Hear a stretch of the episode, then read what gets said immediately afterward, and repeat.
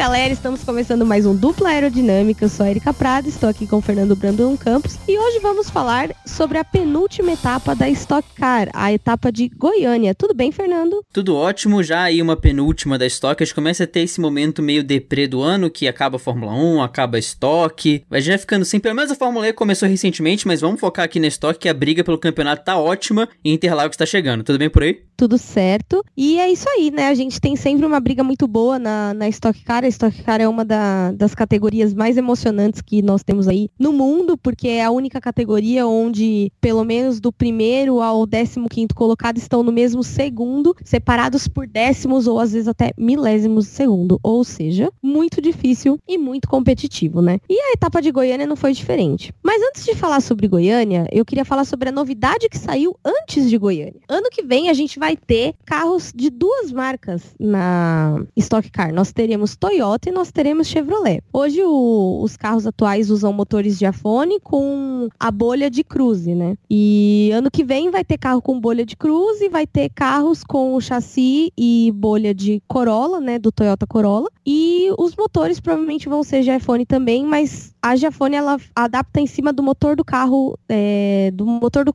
do carro original, digamos assim. Né? Eles fazem uma construção ali do motor e desenvolvem em cima daquela bolha para ter o melhor rendimento e aquelas coisas que vocês já sabem que a gente já deve ter falado alguma vez por aqui. E eu, particularmente, estou bem empolgada porque dentro de mim existe uma tia de 50 anos que ficou muito feliz de ver um Corolla na Fórmula 1. Inclusive, a gente estava o Carlos Del Valle, nosso querido padrinho do podcast F1 Brasil, comentou o seguinte, que ele se deu por vencido e que ele chegou na idade de ser um tio e comprar um Corolla. Então ele não é um tio, agora ele é um tio radical. Agora ele tem um Corolla que é um carro de stock car. Olha aí.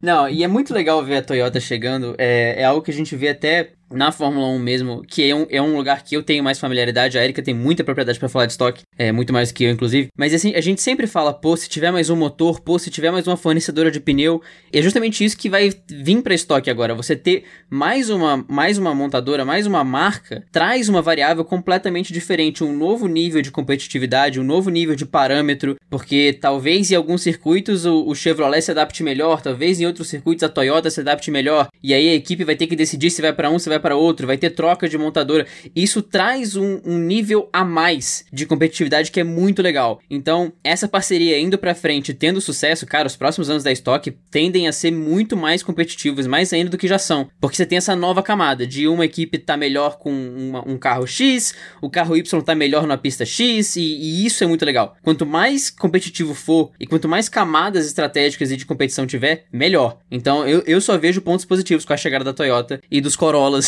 no circuito da Stock. Eu também, até porque melhor que ter um carro competitivo é ter dois, né? Exatamente.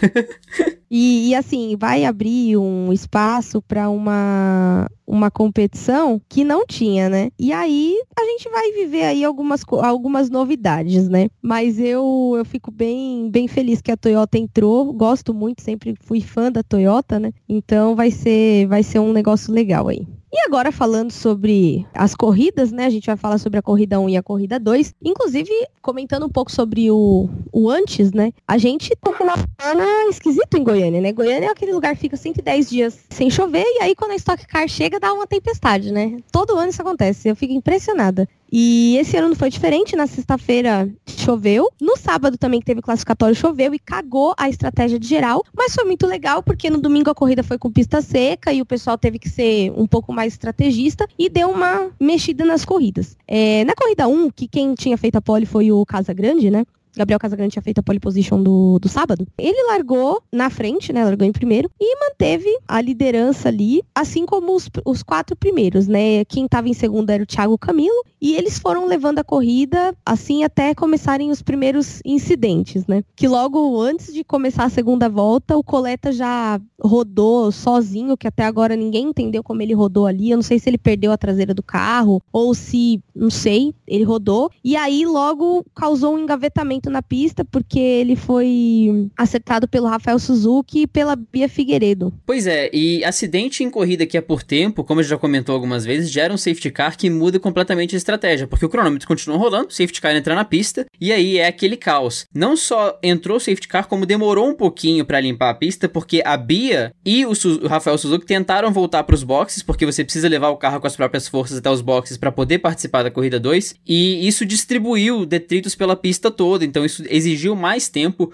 O Gaetano de Mauro foi para os boxes depois com um pneu furado que algumas pessoas desconfiam que foram do, dos destroços. E além disso, logo depois da relargada, o Rubinho também rodou sozinho. Foi até curioso porque a câmera tava no Rubinho na hora que ele rodou sozinho e foi aquele comentário: o Rubinho tá indo para cima. Ih, rodou sozinho, ó lá. Ele rodou sozinho, caiu lá para trás e aí foi para aquela, to aquela tocada que o Rubinho já é conhecido como um piloto de corrida 2 e nessas condições de cair para último, ele já preparou a estratégia para corrida 2. Mais para frente, as rodadas de pit vão começar, mas isso muda a configuração de corrida do Rubinho. Então, enquanto na ponta estava tudo mantido, lá atrás não só ocorreram não só ocorreu o acidente, como também o Rubinho rodou e caiu para último no meio dessa bagunça toda. É, e na verdade, o carro de segurança quando entrou na pista, o pessoal ficou meio desesperado, né? Porque até então eles estavam naquela, né? Quando entra um carro de segurança, ele muda toda a estratégia. Quem ia entrar mais cedo pode decidir entrar mais tarde ou pode decidir entrar mais cedo, porque o carro de segurança, querendo ou não, ele dá uma conservada mas ele também dá uma esfriada no pneu. Então ele pode estar, tá, ele dá um, um, certo problema de rendimento, né? E como o Fernando falou, foi muito engraçado porque não estava chovendo, mas estava todo mundo rodando sozinho. E quando eu vi o Rubinho rodado na pista, eu até estava me trocando para ir para casa do meu pai. E eu achei estranho. Eu falei, mas rapaz, onde você vai? Eu achei que ele tinha tomado toque de alguém, mas não foi. Ele rodou sozinho e ali ele continuou, porque o Rubinho ele tem essa característica de, ele tem essa característica não, né? Ele teve essa sorte de ninguém bater bater nele. E aí ele conseguir sair ileso da batida e continuar em último, em último lugar. E ao mesmo tempo, o pneu do,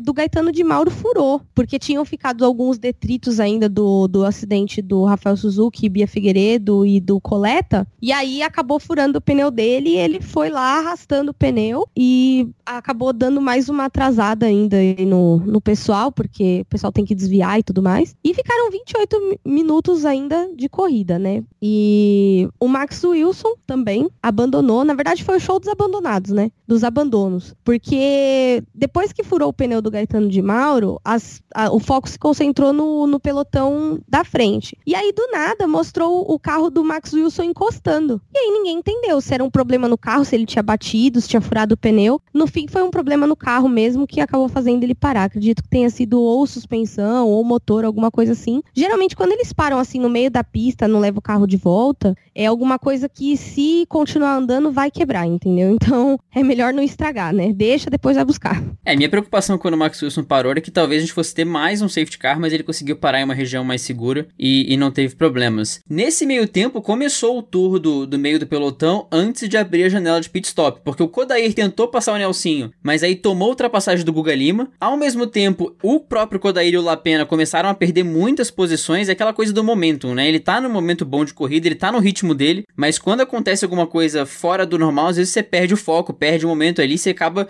tendo que entrar naquele ritmo mais uma vez. Nesse caso, o Lapene e o Kodair começaram a cair e o Guga Lima foi vítima do, do push triplo na reta, então o que ele tinha conseguido ganhar para cima do Kodair na briga dele com o Nelsinho, acabou que ele perdeu para três carros na reta e é a questão do push. Se você tá com uma estratégia de push bem feita, você vai subir, mas se você tá à mercê do push dos outros, você acaba caindo bastante. A diferença é relativamente grande grande. Então o Guga tomou, ele tentou defender de um, quando viu tinham passado três, e aí já era tarde, acabou que ele caiu bem no grid aí nesse meio de corrida. E não só ele ele caiu, né, como é, as estratégias da... A estratégia da Stock, como ela não tem troca dos quatro pneus, ela tem troca de pneu, geralmente algum dos traseiros ou algum dos dianteiros, depende de como tá o balanço do carro. Ela tem abastecimento, né, que geralmente eles abastecem o carro nessas paradas, só que tem limite de abastecimento, então você você tem que. É, o jeito como você termina o carro da corrida 1 é o que você vai para a corrida 2, então você tem que pensar no que, que você vai fazer na corrida corrida 2 para não ter uma pane seca. E pane seca é uma coisa comum na Stock Car. E outra coisa que também faz parte da, da estratégia é o momento da parada. Então, assim, e o push também, porque se você tem bastante botões de push, por exemplo, se você, se eu não me engano, eles têm 10 ou 12, uma coisa assim, e tem os fan push, que são alguns extras que eles ganham por votação da via internet. Então, assim, se você tem o fan push, por exemplo, você pode dar uma segurada na, na parada e ainda ganhar umas posições, ou então você pode parar antes e retomar as posições com o botão. Você que vê o que você vai fazer, né? Cada engenheiro que se vire com esse negócio aí, né? e. Não, e é engraçado, cara, porque é, são estratégias muito diversas. Quando eu tive na corrida do milhão, que era uma corrida só, eu pude reparar nessas coisas porque eu tava muito atenta ao que estava acontecendo, não só no box que eu tava assistindo a corrida, como nos box em volta. Então eles ficam muito atentos. E também tem aquela coisa do improviso, mano. Fulano na minha frente acabou de parar. É, fulano atrás de mim acabou de parar. Meu, não vou deixar ele me passar. Vou parar também, entendeu? Então também tem o, o blefe da Mercedes, às vezes dá certo.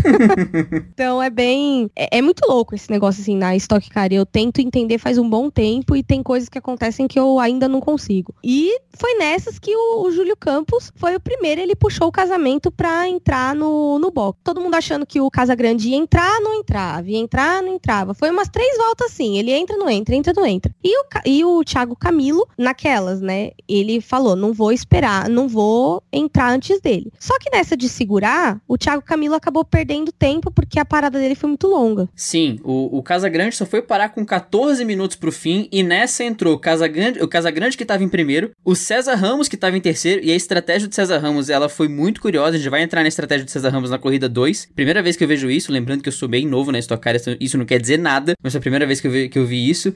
E o Forest em quarto, em quarto. Então esses três, o Casagrande, César Ramos e o Forest entraram. Na volta seguinte, veio a galera que reagiu. O Thiago Camilo, que tava em segundo no momento, e o Felipe Fraga, que entraram na volta seguinte reagindo aos líderes. Só que, nessa, como a Erika falou, nessa de esperar, esperar, esperar o Casagrande, os dois que entraram na volta seguinte perderam muito tempo. O Thiago Camilo não só estava na estratégia desfavorável, como também demorou na parada dos boxes. Então, com isso, o Thiago Camilo, que entrou nos boxes em segundo, saiu em quarto. E o Felipe Fraga, que entrou em quinto, saiu em sexto. Não foi positiva para eles essa estratégia para a corrida 1. Então, com isso, tava o Casagrande em primeiro, César Ramos em segundo e o Forest em terceiro. Um pódio até que improvável para a corrida 1. E aí, a gente também teve alguns duelos, porque assim, a ponta tava com o César Ramos, Lucas Forest, inclusive duas pessoas que nunca frequentam esses lugares. E, na verdade, o pódio da Stock Car, às vezes, ele é muito estratégico e pouco normal, né? Pra gente que tá acostumado a acompanhar a Fórmula 1 e algumas outras categorias um pouco mais com pódio mais esperado, quando você olha na Stock Car e você vê um carro da Blau Motorsport, um carro da CIMED, um carro da. O Forest tá na CIMED também, né?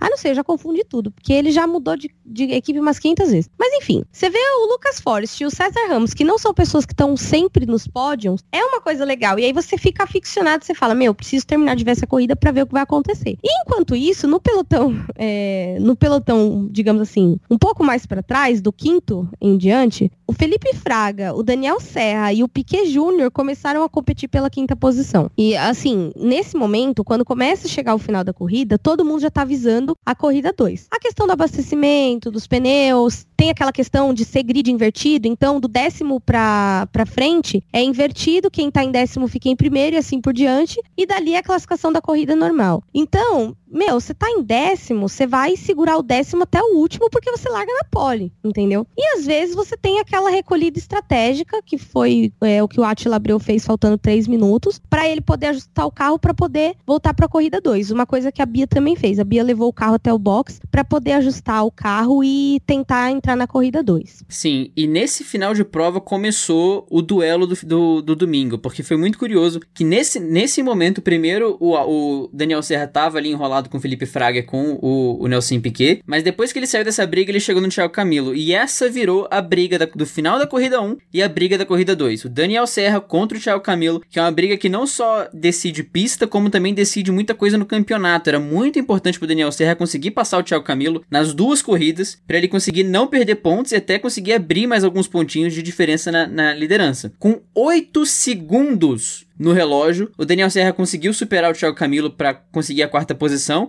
E aí você pensa, bom, 8 segundos ele conseguiu segurar a posição, mas não, porque quando o cronômetro zera, você tem a última volta depois do cronômetro estar zerado. Então o Thiago Camilo passou essa volta babando atrás do Daniel Serra, tentando recuperar essa posição de tudo quanto é jeito, usou puxos ou que dava, mas o Daniel Serra segurou e terminou na, e, e conseguiu garantir essa quarta posição. E foi bem engraçado porque eles estavam numa num negócio ali entre os dois, porque eles precisavam dos pontos porque eles estão competindo o campeonato, né? Então tá valendo título. E, e assim, quanto mais pontos você tiver de distância do segundo, melhor. Porque a pontuação do, do próximo final de semana de corrida, que vai ser no 14 15, que vai ser Interlagos, que é a final, a pontuação é dobrada. Então, agora você tem que garantir o máximo da diferença para quando chegar no, na etapa de pontuação dobrada, ficar tudo certo, né? E na verdade, a gente teve uma, uma novidade aí no, no meio, né? Que o Guilherme Salas, que retornou nessa, nessa etapa para estoque, ele terminou em oitavo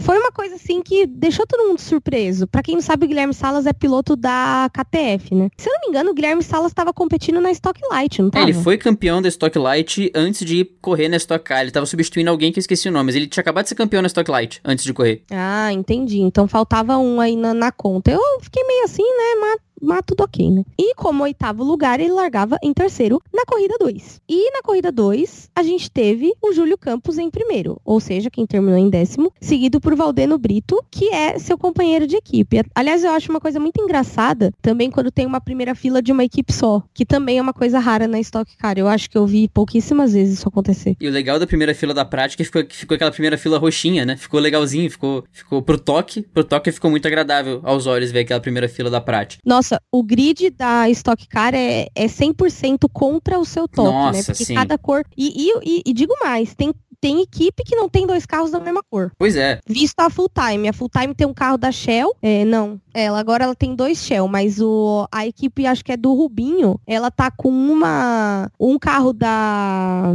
da Ale Combustíveis e tem o do Piquet Júnior que é da Texaco, tipo whatever, né? Cada um com seu patrocinador. Eu sou muito mal acostumado, tenho que admitir isso, porque eu cresci só assistindo Fórmula 1, foi aquela pessoa que só assistia Fórmula 1 bonitinho, duas equipes, mesma pintura. Você chega numa Stock, você chega numa NASCAR, chega numa Indy, meu amigo, esquece. Que vai ser cada um com seu patrocinador, o que no fundo é certo, porque cada um leva um patrocinador X, você acaba consegue priorizar aquele patrocinador, você pode até padronizar como é o caso da Prat. Então você dá uma certa liberdade, o grid fica até mais legal, ficam com mais pinturas, mas realmente confunde a cabeça um pouquinho, você se perde. Foi, foi um momento de tranquilidade pessoal ver aquela primeira fila da Prat falando: "Ahá, esses dois são da mesma equipe". Eu sei dizer. E não só eles eram da, primeira, da mesma equipe, como também o Diego Nunes e o Casagrande, mas eles vão aparecer daqui a pouquinho, mas lembram desses nomes. O Diego Nunes Nunes e o Guilherme Salas, perdão. Diego Nunes e Guilherme Salas. Na largada, o Valdeno pulou pra ponta, pulou o Júlio Campos e o Nelsinho até tentou pular. Mas aí o Júlio Campos não cedeu a posição, o Nelsinho tentou forçar e o Nelsinho acabou caindo por causa de um, de um leve toque. Nenhum toque malicioso, não foi culpa de ninguém, coisa de corrida. Mas o Nelsinho tentou esse ataque aí e caiu. Mas mais gente rodou, dessa vez sem safety car. Foi o Lapena que, por algum milagre da humanidade, ninguém bateu no Lapena. Foi impressionante. Ai, o, o Lapena, ele é bem atrapalhado, né? Lembro que na,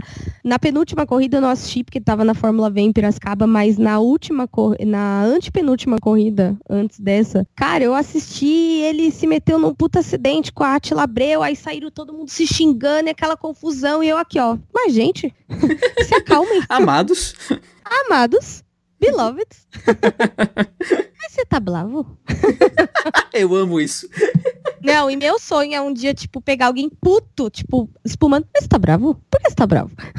Porque eu acho que a pessoa, acho que ela sai mais do sério ainda. Se fizessem isso comigo, nem sei o que eu faria. Acho que eu comia a pessoa viva. Voltando à pauta, né? O Felipe Fraga saltou o Guilherme Salas e assumiu a terceira posição, né? Até então não tinha mexido o grid até esse presente momento, né? E o Thiago Camilo, que já tava largando lá nos, no meio do pelotão, Deus sabe onde ele tava, porque ele, na hora da largada, bagunçou um pouco. Ele caiu para 12 e o Daniel Serra para 16. Inclusive, foi o Daniel Serra que foi desclassificado, né? Foi, foi o Ricardo Maurício. Oh, desculpa.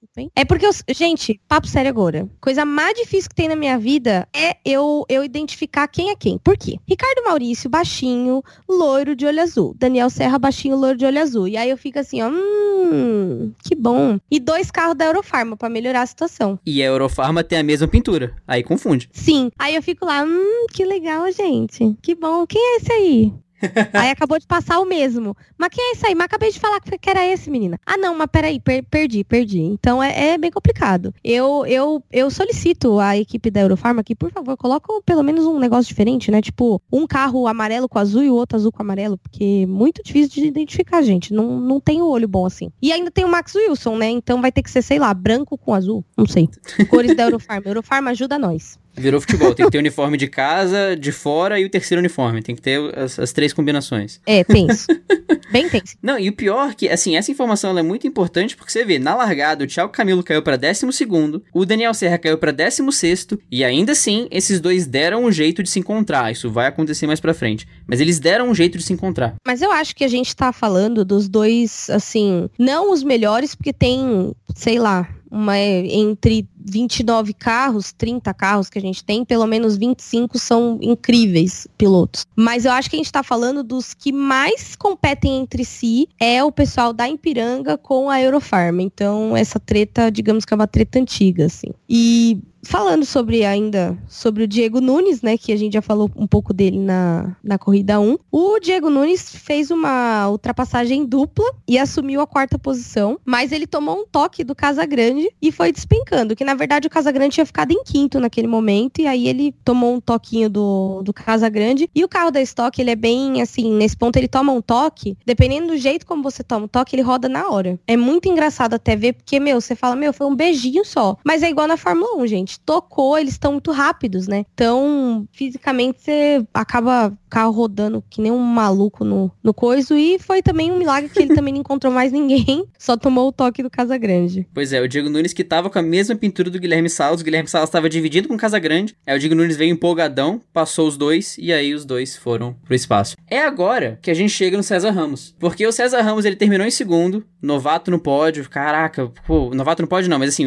uma, pessoa diferente no pódio, toda empolgação. O repórter veio falar com o César Ramos: Ei, pra corrida 2, o César Ramos. Não, é, eu tô, tô muito focado aí em Interlagos. Aí ficou todo mundo: Tá, César Ramos, mas tem a, a corrida 2. E aí a gente descobriu, depois de um tempo, que o César Ramos ele abandonou porque foi basicamente uma pane seca porque a aposta dele foi na corrida 1. Ele falou: tá, vamos focar aqui na corrida 1, vamos pontuar pra corrida 1. E aí, quando acabar o combustível na corrida 2, eu abandono a corrida. Então foi a primeira vez que eu vi uma estratégia inversa. Geralmente a gente abandona a corrida 1 pensando na 2, dessa vez não. O, a, o César Ramos e a equipe dele decidiram apostar na, na, corrida que tem mais pontos, onde eles podiam pontuar e maximizar os pontos. E o combustível pra, pra corrida 2 foi ele negligenciado justamente para garantir essa segunda posição. Porque o César Ramos, inclusive, apertou o Casagrande no final da corrida 1, não conseguiu ultrapassar passar. E ele falou: tá, vamos pra Interlagos que eu não vou conseguir chegar na janela de pizza aí, na, na corrida 2. Mas ele sabia mesmo disso? Ele falou isso? Não, é, o, o, os pontos que juntaram na transmissão foram: o César Ramos falou, tô pensando em Interlagos, ficou todo mundo sem entender muito bem o que aconteceu. E depois foi, foi declarado que foi o combustível que, bom, tinha ficado na corrida 1. Ah, tá, vocês estão fazendo meme. Então, eu falei, mano, não é possível que ele tenha pensado nisso. Mas às vezes acontece. Quem é dono da corrida 2, por exemplo, é o Rubinho. Muitas vezes ele corre a corrida corrida 1, deixa a vida me levar, entendeu? E aí na corrida 2 ele arrebenta e chega no pódio, né? E depois do, do toque do Casagrande com o Diego Nunes, o, o Casagrande acabou perdendo a performance, né? Acho que deve ter quebrado alguma coisa, deve ter soltado alguma parte da, da carenagem do carro e etc. E aí ele foi ultrapassado pelo Piquet Júnior e pelo Ricardo Maurício, né? E aí a gente começa, a gente começa a entrar naquela coisa, né? Pelotão intermediário, nomes que você vira e mexe esquece que estão lá. Ricardo Zonta e Thiago Camilo. Ou seja, o Thiago Camilo começou a escalar o pelotão e encontrou o Ricardo Zonta e começaram a duelar ali. Foi uma briga bem até briga bem acirrada entre os dois pela nona posição. E, e foi, eu achei engraçado porque assim, o Zonta na primeira corrida, eu nem lembrei que ele tava lá, entendeu? Eu falei, gente, aí quando ele apareceu na segunda, eu, mas rapaz, você tava aí. Não, o Ricardo Maurício também, ele tava sumidaço na primeira corrida e quando você vê na corrida 2, olha, o Ricardo Maurício apareceu de novo, você voltou, cara. E meu, isso acontece porque é muito mais carros do que na Fórmula Fórmula 1, vamos combinar, né? Às vezes na Fórmula 1 a gente esquece, a gente esqueceu do Stroll da última corrida, então, tipo, é super normal você perder alguém, alguém na excursão da escola, né? Se você não fizer a chamada, já era. Cadê o fulano? Ih, o Kleber ficou no museu. Fudeu. É. Liga pra mãe do menino pra lá e buscar lá. É seleção natural, né? Seleção natural atuando. né?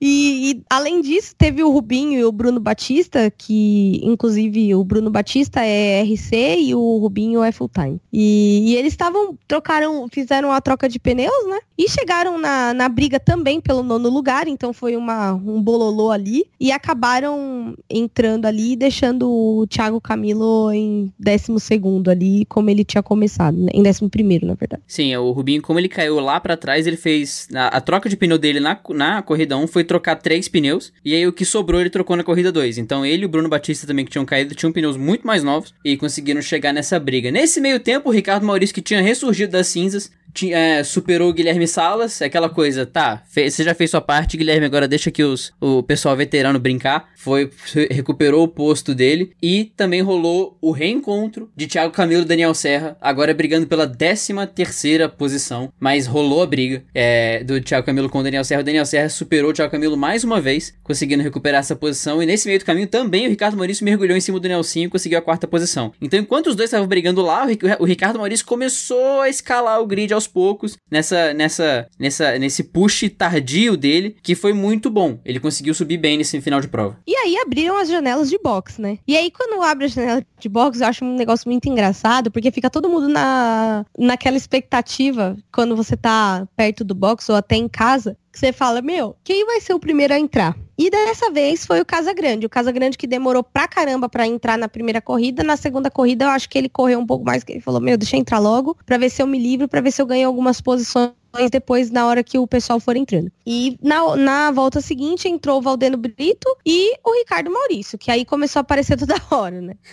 pois é. Um pouco depois entrou o Nelsinho, faltando 17 minutos, e ele voltou atrás do Ricardo Maurício, mas mesmo assim, os dois superaram o Júlio Campos. A gente lembra lá atrás, a corrida estava sendo liderada pelo Valdeno Brito, com o Júlio Campos em segundo. Mas o pit stop do Júlio Campos não foi nada bom. Então, quando estava tudo feito, tudo resolvido, quem estava na liderança era o Valdeno Brito, quem estava em segundo era o Ricardo Maurício e quem estava em terceiro era o Nelsinho, até o momento. Que inclusive o Nelsinho também é, é aquilo, né? Ou ele vai muito bem na corrida 1 ou ele vai muito bem na corrida 2. Ele não costuma ser mediano, não. E aí também, quando ele não vai bem, ele não fica nem nos 10, né? Então é, é, a estratégia que usam para ele é bem, bem peculiar, digamos assim. E o Felipe Fraga, que é um dos queridinhos aí, entrou bem mais tarde, quase no, no final da janela, né? E ainda assim voltou na segunda posição, né? Ele tem, tinha um, ele tinha um, gap grande aí de, de recuperação e acabou voltando na segunda,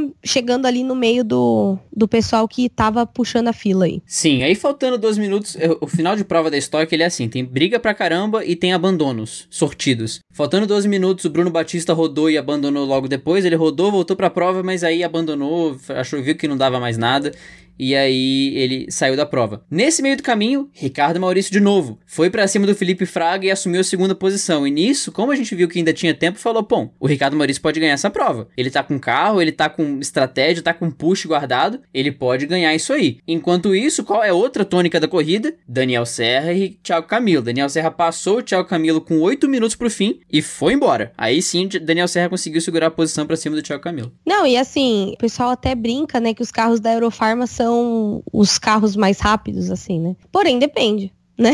Tem dia que o negócio não dá muito certo ali não, né? E domingo assim foi bem, foi uma corrida boa para eles, mas foi sofrida também. E o Daniel Serra deu uma economizada ali, visando o campeonato, né? Porque ele chegou naquela fase que ele não vai arriscar um abandono, uma batida nem nada, porque ele precisa segurar a primeira posição e aumentar a diferença entre ele e o Thiago Camilo, né? E voltando ao, aos ponteiros, né? Aos pilotos que estão no top 3. O Valdeno Brito resistiu ali na primeira posição, usou o push que faltava. mas infelizmente perdeu a posição para o Ricardo Maurício, né? E aí ele acabou ficando em segundo lugar. E aí teve um pódio dos outros que a gente não espera, né? Que foi o Ricardo Maurício em primeiro lugar, que aí depois da corrida foi desclassificado. E o primeiro lugar ficou com o Felipe Fraga, né?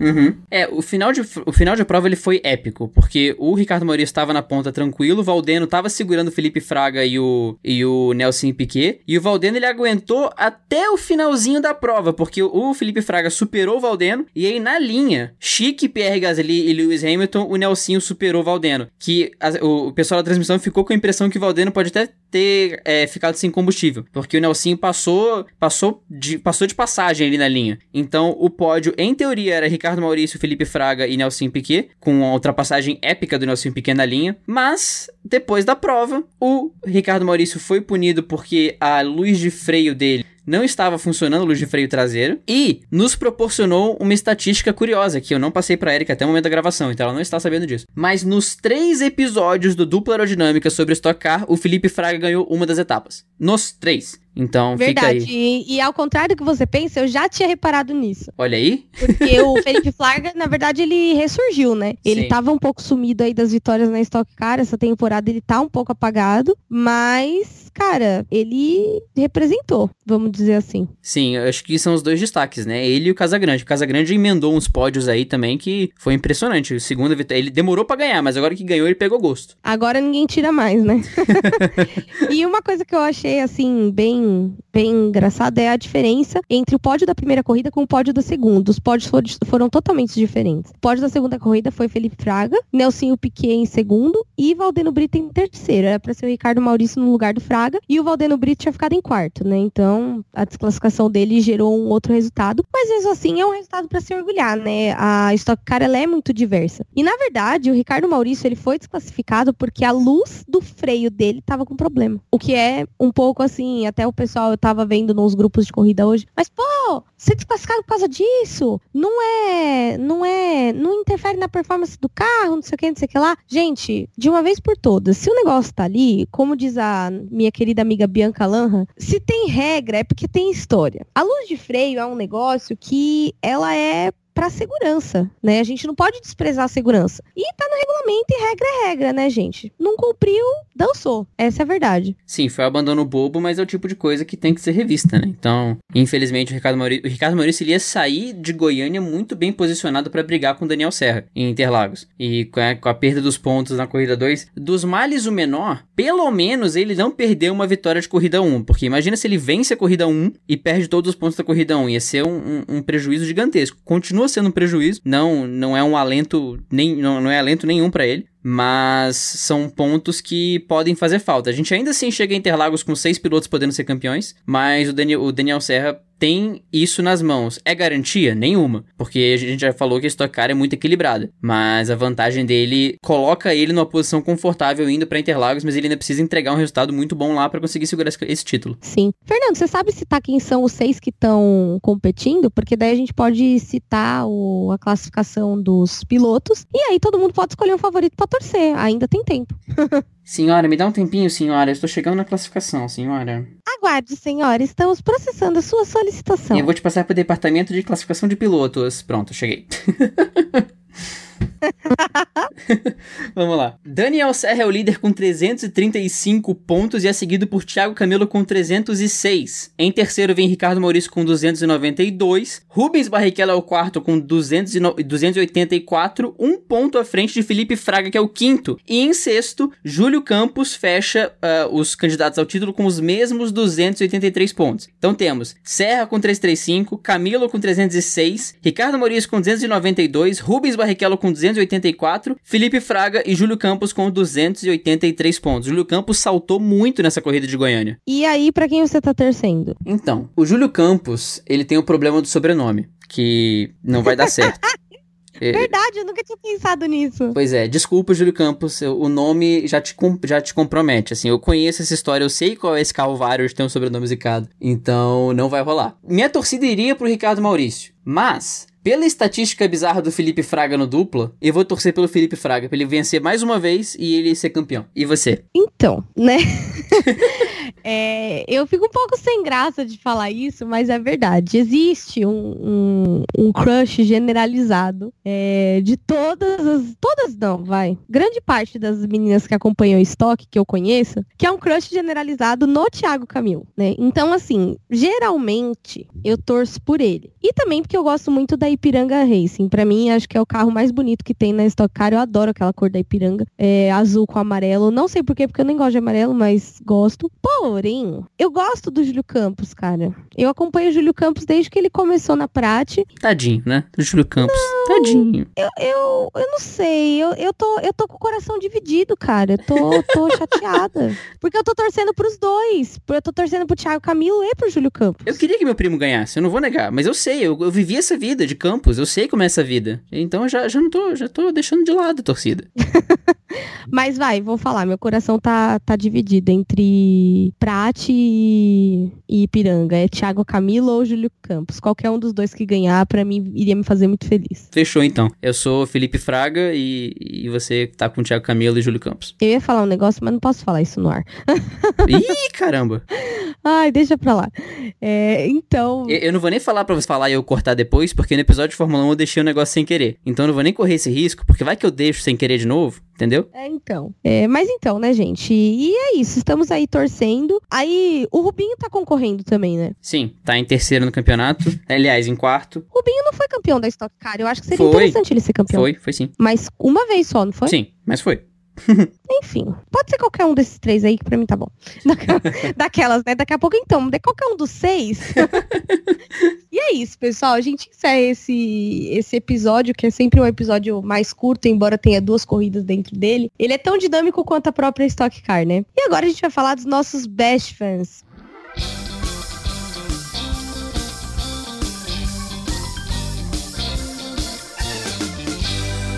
Como tá os best fans do Twitter, Fernando? No Twitter nós tivemos a Talita, a Larissa estudante que conseguiu dobrar o best fan essa semana, o Otário da F1 que tá sempre por aqui, é meio meio punk falar o nome dele, mas é o, é o Nick, não posso fazer nada. O Tony Leal, o Autorádio podcast, o grande Autorádio, Autoradio, Autoradio, pois é. O, o grande Autoradio, casa do Carlos Eduardo Valese, do Bunny, da galera que, que nos encontrou no setor A. Foi um crossover o programa passado do, do Autoradio com o Dupla, então, muito obrigado por estar por aqui. E também o fim do grid, a antiga casa da Érica também, que é sempre bom ver esses projetos por aqui. Saudades.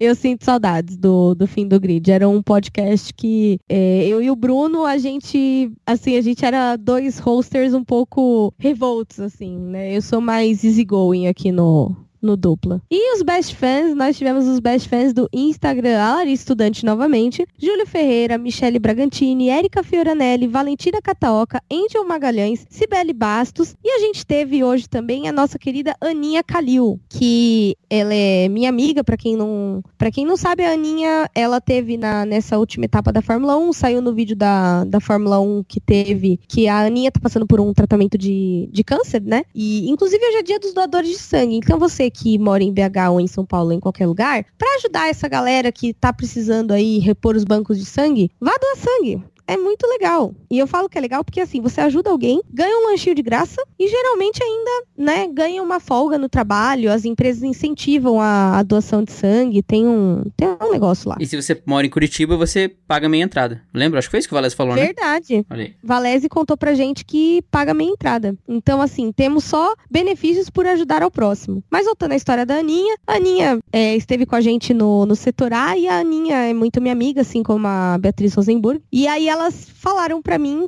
faz umas, um mês mais ou menos, que elas falaram: ah, a gente não é muito de podcast, mas a gente escuta pra apoiar a amiga, né? E aí eu comecei, ai, que fofa. E aí hoje a Ana postou que ela tava tendo lembranças aí do, do setor A, gritando o nome dela, que foi um momento muito legal do setor A. E é isso, né, gente? Motorsport Family, a gente tá junto no, na Stock Car, a gente tá junto no, nas 500 milhas de kart, a gente tá junto nas corridas de carrinho de rolimã, a gente tá junto na Fórmula 1. Você pode pode ver que onde vai estar tá um, vai estar tá pelo menos uns 4, 5, se não tiver todos, né? Então, é, eu acho muito legal essa comunidade que, que se formou aí através do, das corridas e dos podcasts. E no Facebook nós tivemos os Best Fans Rally Nacional, a página, né, Rally Nacional, Diego Safreitas e o meu pai, Afonso Prado. Obrigada, pai, por estar tá compartilhando aí, ouvindo de vez em quando o podcast. Meu pai é muito curioso, então às vezes ele dá uma, uma fuçada, assim, para entender o que é. E, e, esse programa, eu acho que ele foi o programa com a maior variedade de Best Fans, que a gente teve Twitter, teve Instagram, teve Facebook, teve Apple Podcasts. O grande Cássio Machado dos Carteiros postou lá uma recomendação no Apple Podcast, é o que a gente sempre pede, inclusive trazendo isso do final do programa para cá. Se você, querido ouvinte, nos escuta no Apple Podcast, deixe sua recomendação, as cinco estrelinhas com uma mensagem que ela é muito importante. Muito obrigado ao Cássio, ele lembrou da W Series que a gente cobra, lembrou da Stock Car, elogiou os programas de Fórmula 1, então muito obrigado, Cássio, nos encontrou no setor A. Foi o, o, o enviado especial que conseguiu mocar a torre de copos, então o Cássio tem tem méritos aí no, no dupla. E também tivemos um áudio de, do, do Thiago Carvalho, que estava em, Goi em Goiânia, que inclusive foi a pessoa que fez a logo do dupla aerodinâmica, que mandou um áudio, então a gente vai escutar esse áudio agora. Olá pessoal do podcast Dupla Aerodinâmica, meu nome é Tiago Carvalho e estou aqui para passar para vocês um pouco da minha experiência na Stock Car Brasil que aconteceu na, neste último final de semana, né, a etapa de Goiânia, no dia 23 e 24 de novembro. Bom, a começar pelo evento, a, o evento é sempre um espetáculo, né, é a nossa maior categoria, maior, maior categoria do Brasil e então é, é sempre uma festa, tem sempre outras categorias andando junto, né. No sábado tivemos um pouquinho de chuva na parte da tarde, então atrapalhou um pouco os treinos da, da, da Stock. Um dos pilotos mais visados atualmente lá é o, o, o Rubinho, né? É impressionante ver a torcida para ele, cara. É, desde os treinos até na hora, na hora da corrida, o pessoal realmente vibra com as ultrapassagens do Rubinho. Quando o, o, o Rubinho recebeu um, um, toque ali na, ainda na primeira volta, na corrida 1, é, é, é impressionante ver a decepção do pessoal vendo o carro do Rubinho sair. Enfim, ele já não tinha largado bem, largou na 19 posição, mas ainda assim na corrida 2 escalou o grid, foi realmente uma corrida sensacional. É legal que ao vivo a gente consegue perceber mais como é, o momento em que os pilotos estão de fato atacando, tentando buscar o carro da frente e quando eles estão apenas acompanhando e economizando equipamento. Agora, mudando um pouco para a Copa HB20, que foi uma etapa conjunta com a Stock Car, né? O, realmente um espetáculo, uma das categorias de base do automobilismo nacional mais disputadas no momento, junto com, com os Marquinhos, né, do Marcas e Pilotos, que também é uma categoria muito, muito disputada. Tivemos uma surpresa esse final de semana com o Luiz Cordeiro, piloto aqui de Brasília. É, ele é um piloto que correu duas etapas na foi a etapa passada e essa de Goiânia no Marcas e Piloto, ou na Copa HB20, perdão, e surpreendeu porque ele entrou na, na categoria Super, né, que é uma categoria, vamos dizer assim, de novatos em termos de experiência na HB20, e ele foi e ele ganhou a primeira e a, e a, segunda, e a segunda corrida, fazendo história no, nessa categoria. Foi o primeiro piloto da Super a vencer na geral. Tá? Então, deixar isso registrado, porque realmente foi muito legal ver o tanto que ele abriu na corrida 2 foi assim um espetáculo. Ele tava conversando com ele no final e ele ainda falou, eu, eu falei para ele, eu falei, nossa, Luiz, eu tava acompanhando você ali da arquibancada e, e tava até falando com o um amigo que o, o, terceiro precisava atacar o segundo, pro segundo te dar um alívio. Ele falou, não, realmente, o segundo vinha chegando, mas assim que eu também percebi que o terceiro começou a atacar ele, foi a hora que eu, eu comecei a puxar, a apertar o ritmo para que quando, a, quando eles se resolvessem, quem quer que fosse o segundo o colocado, ele desistisse de chegar pela grande distância a pouca, pouca quantidade de volta. Então, pessoal, é isso daí. Muito obrigado, Fernando e Érica, aí, por essa oportunidade de estar tá ajudando vocês no, com o podcast, fazendo essa participação especial aí. Muito obrigado. Tchau, tchau. Então tá aí. É muito engraçado porque primeiro teve o ponto de vista da Copa HB20, que, que é sempre aquela coisa que a gente sempre fala de enaltecer o automobilismo nacional e suas várias facetas que às vezes ficam ocultas. A gente falou muito sobre isso no episódio de Fórmula V com o Andrei, é, que é muito importante valorizar as categorias nossas. A gente fica olhando muito para fora e às vezes a gente não valoriza o que é nosso. Então legal ter essa categoria de apoio Stock Car pela primeira vez. Mas também a algo que a gente já sabia, mas que é muito curioso, que é todo esse assédio ao Rubinho na estoque, né? O, o Thiago comentou comigo hoje que, assim, um terço do, do pit lane era fila para falar com o Rubinho. É, é impressionante o, o, o, a personalidade que ele tem na estoque e o tanto de público que ele leva. Porque eu tenho a impressão que o Rubinho leva muita gente pra estoque, né? Sim, na verdade o Rubinho é, tem muita gente que faz piada e brinca e tal. Mas dos pilotos brasileiros, primeiro, foi um dos pilotos mais carismáticos. Segundo, mesmo sem um título, ele tem o carinho do Brasil inteiro. E quando você está na visitação da Stock Car, eu falo isso porque eu tava de imprensa na corrida do milhão, cara, é impossível chegar perto do box dele, entendeu? É uma fila enorme, é uma bagunça, porque ele é muito assediado e ele é um, um piloto assim que ele é carismático, ele recebe as pessoas, ele abraça, ele tira foto, ele brinca, é, joga boné e joga camiseta e tem toda aquela coisa. E ele é muito carismático. Você cruza com o Rubinho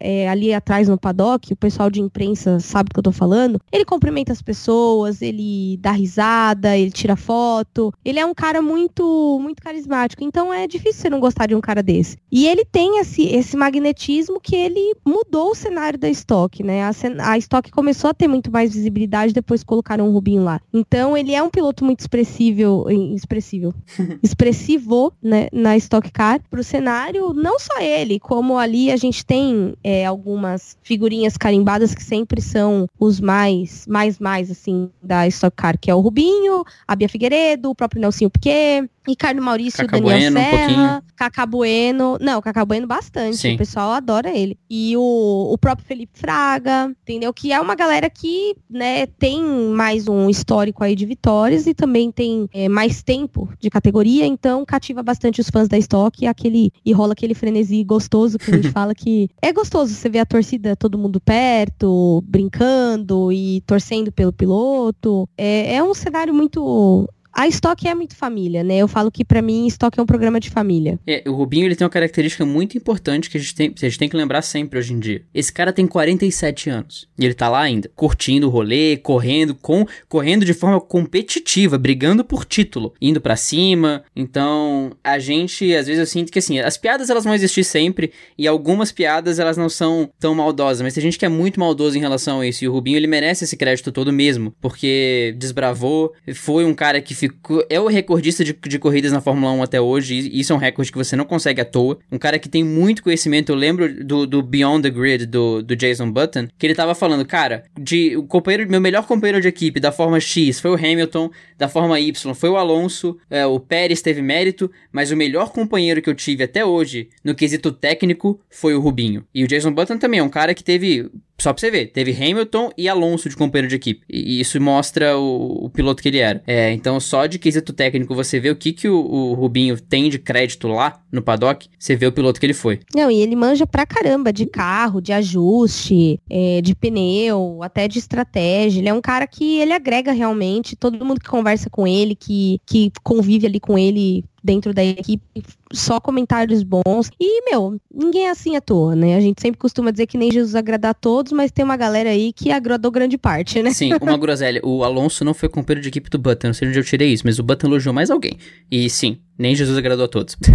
e é isso aí, pessoal. A gente vai encerrando essa edição da, da Stock Car por aqui. Até eu queria dedicar esse programa a um, um, piloto que era um cara que infelizmente veio a falecer na semana passada. A gente ficou sabendo enquanto estava no, no setor A, no, na Fórmula 1, né? E que é o Tuca Rocha. Ele teve um acidente de, de avião, né, próximo à Bahia. E a gente sabe que o avião pegou fogo, ele tava. É, ele já tinha saído do avião e ele voltou para salvar uma criança. E é muito difícil você ver alguém altruísta a esse ponto. E o esse cara era o Tuca Rocha. É, essa semana que a gente viu bastante homenagens a ele, bastante memórias dele, é, de vários pilotos da Stock. Ele tinha uma, uma escola de kart, né? Que era, era voltada a formar novos talentos. E você vê que era várias crianças, a maioria dessas crianças postou e falou sobre isso, todo mundo com muito pesar e com muita saudade que ele era uma pessoa muito boa, né? Então, assim, você vê que é uma coisa até chata de se dizer, mas acredito que seja verdade, independente da religião ou da crença, que os bons cumprem a sua missão mais rápido, infelizmente, né? Então, é, a gente acredita que essas pessoas não ficam por muito tempo aqui com a gente. E é o que aconteceu com o Tuca. Então, eu queria oferecer esse programa é, bem entusiasmado que a gente fez para ele e espero que de onde ele estiver ele esteja muito bem e esteja recebendo todo esse carinho que as pessoas têm por ele, porque ele era uma pessoa muito querida no, em todo o grid, né? Então, a gente vê jornalista falando dele, a gente vê crianças que eram da escola de pilotos falando dele, colegas de equipe falando dele, e esse tipo de unanimidade no automobilismo é muito rara, então a gente, a gente aprecia realmente a pessoa que tem essa, é, e todo esse carinho e esse amor. É uma pena que foi tão cedo e eu espero que Deus esteja confortando a família e os amigos mais próximos, porque até pra gente foi bem difícil de acreditar que foi de uma forma tão, tão trágica, assim. Sim, até no momento que a gente tava de euforia de GP Brasil, foi uma notícia que pesou muito no momento, até é, é, foi diferente porque todo mundo que a gente conhece da internet, todo mundo que geralmente reage a isso de forma é, distante, virtual, tava ali, tava todo mundo junto. Então, reação de um, reação de outro, a gente fica meio chocado é verdade, não é, aconteceu, não aconteceu, e aí aos poucos você vai sabendo que realmente é, não era verdade, né? Até o, o Valese, que é médico, ajudou muito nesse período também, é, de, de aferir a gravidade, saber o que estava acontecendo, mas é uma pena. As homenagens que a gente viu hoje, hoje não, perdão, ontem no, no pelotão mostram a pessoa que ele era, como tava todo mundo é, querendo prestar essa homenagem, querendo correr por ele, o Nelsinho botou o nome dele no capacete, o Rubinho pintou o capacete em homenagem ao Tuca, certamente outros vários pilotos do Irit fizeram a mesma homenagem. Todo mundo correu com 25 no, no, no teto do carro e, enfim, o, o final de semana foi de homenagens a ele e uma perda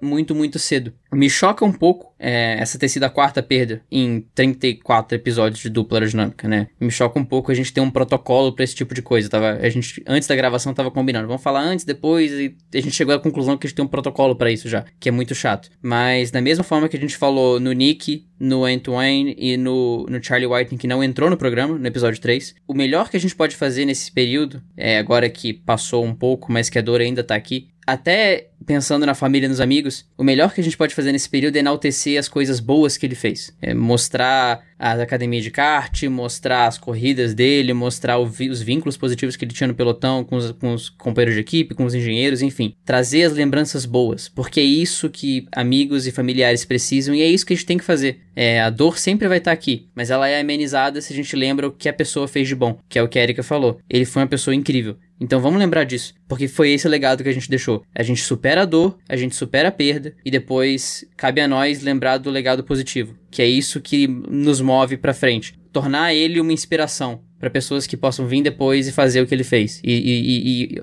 e, incentivar ainda mais tudo que ele incentivou e trazer um ar legal, tanto quanto ele trazia um ar legal para todo mundo no, no, no, paddock e na vida como um todo. Sim, é, e até uma observação pelo que você disse, né? Eu acho que toda vez que alguém, piloto, engenheiro ou qualquer pessoa envolvida com corrida acaba falecendo, um pouco da gente vai também. A gente, como eu falei um pouco mais cedo, a gente é uma motorsport family, né? Então a gente se conhece, por isso a gente vive essa paixão. Tem gente que tem dois empregos para viver dessa paixão, então dói, porque você tá acostumado a ver aquela pessoa ali e de repente você não vai ver mais seja na pista ou seja na televisão e, e tudo isso impacta muito a gente, né? Porque a gente acaba descobrindo só depois que a pessoa vai várias histórias boas e a gente fala, pô, aquela pessoa era um anjo, né? Então é, é bem como que eu posso dizer? É bem triste, né? E tá encerrando mais um programa com uma notícia dessa e um momento desse é muito doloroso, assim. Eu espero que ano que vem a gente não, não precise encerrar nenhum programa dessa forma.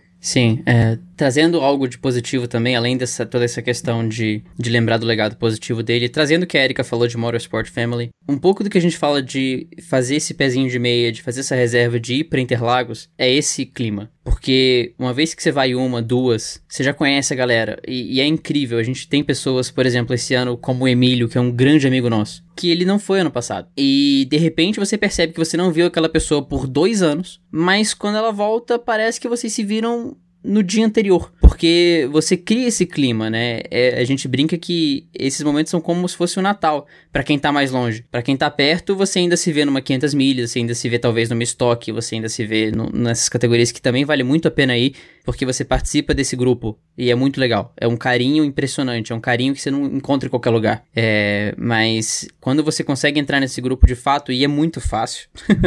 As pessoas que chegaram a nós, elas não fizeram nenhum esforço para conseguir entrar nesse grupo. Quando você consegue ter esse laço com as pessoas, a felicidade fica maior, as risadas aumentam muito e ao mesmo tempo a dor é compartilhada. Então você não sofre sozinho, você sofre coletivamente. E isso ameniza, isso acolhe e isso torna a experiência muito melhor. E é por isso que a gente fala tanto de vocês virem para nossa família, porque, cara, é impressionante. É algo que você encontra histórias como a da Ana, você encontra histórias como a de pessoas que fazem cortam um dobrado, como a Erika falou, para irem para corridas, mas que elas compartilham desse mesmo sentimento alegre e intenso por corridas, que ao mesmo tempo é muito amoroso e tem muito calor, as pessoas se abraçam muito. Então vem, vem que, que vale a pena. E é isso, gente. Fica por aqui nesse programa da, da Stock Car. É, espero que vocês tenham gostado. E para falar com a gente, procura a gente no arroba Aerodinâmica no Twitter e no Instagram. Para me achar no meu Instagram pessoal, arroba tudo junto. E no Twitter, arroba